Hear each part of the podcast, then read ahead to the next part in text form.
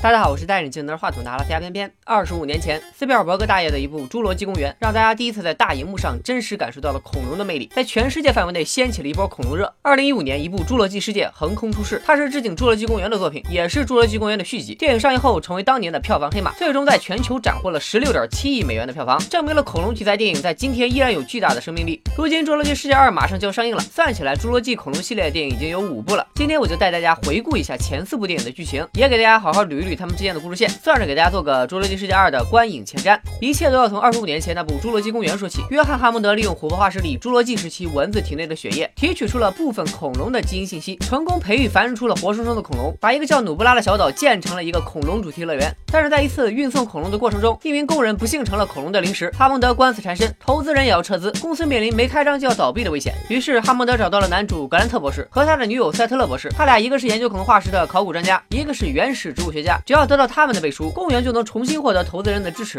哈蒙德还邀请了数学家马尔科姆博士，还有自己的外孙和外孙女一起参加公园开放前的内测。大家都对恐龙复活的奇迹感到惊叹，但是也忧心忡忡。哈蒙德说，岛上的恐龙繁殖完全受人类控制，他们培育出来的都是母性恐龙。但马尔科姆却说了一句堪称侏罗纪公园核心的台词。众人参观过程中，台风来袭，公园里的电脑系统负责人也被人收买。为窃取恐龙胚胎，他暂时关闭了公园的安全系统，导致格兰特等人被困半路，恐龙们也失去了控制。逃生过程中，格兰特发现有些恐龙已经基因突变，他们有了自我繁殖的能力。最后，一些没有主角光环护体的配角们相继被恐龙们咬死，只有刚才提到的几位主角逃了出来。电影最后，霸王龙大战迅猛龙的一段也成为了影史永恒的经典。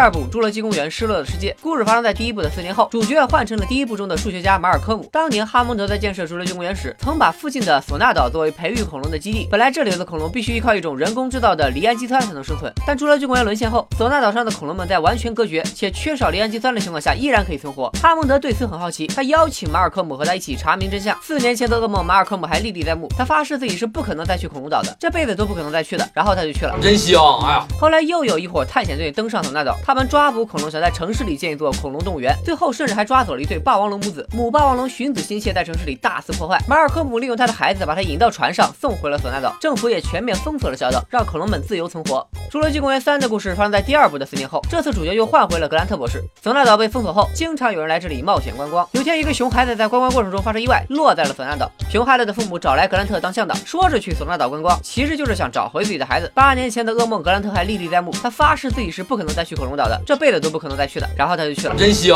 哎呀，最后的结局当然是格兰特成功找回了熊孩子，又是一个大团圆结局。至此，《侏罗纪公园》三部曲正式完结。最成功的还要数第一部，它的诞生具有划时代的意义，不仅是人类电影史上第一次大规模使用 CG 技术，更是在全球狂揽九点六亿美元票房创造了纪录。虽然这一纪录在四年后就被打破，但别忘了破掉这个纪录的可是泰坦尼克号。《侏罗纪公园》后两部多被认为是狗尾续貂之作，故事也没有继续接着第一部展开，而是把视线对准了索纳岛。于是到了二零一五年，《侏罗纪公园》的正统续集《侏罗纪世界》上映了。故事发生在侏罗纪公园毁灭的二十二年以后，又回到了努布拉岛。在当年毁灭的侏罗纪公园的基础上，新建了一座向游人开放的主题公园，它他的名字就叫侏罗纪世界。公园为了吸引更多的游客，采集了不同动物的基因，创造出了一种体型更大、性情更凶猛也更智慧的恐龙——暴虐霸王龙。男主欧文负责管理园区的迅猛龙。经过他的训练，迅猛龙已经可以听从一些命令。公园老板请欧文来评估暴虐霸王龙的防护措施，不成想暴虐霸王龙已经学会了骗过一切的监视。欧文带人进入笼子查看，暴虐霸王龙趁机逃到了外面。公园一边派人追回暴虐霸王龙，一边疏散游客。和侏罗纪公园一样的是，这部电影中也少不了熊孩子的戏份。女主公园 CEO 克莱尔有两个侄子，在游玩时私自跑到了园区外外围。逃跑的暴虐霸王龙是见人杀人，见龙杀龙。克莱尔和欧文历经艰辛找回了两个熊孩子，然后欧文带着他的迅猛龙部队就去收拾暴虐霸王龙了。克莱尔也引出了一只真正的霸王龙加入战斗，鹬蚌相争，渔翁得利。霸王龙和暴虐霸王龙昏天黑地大战一场，最后却让水里的苍龙收了人头。影片最后，侏罗纪世界再次毁灭，恐龙们也再次脱离人类的控制，过上了没羞没臊的熊生活。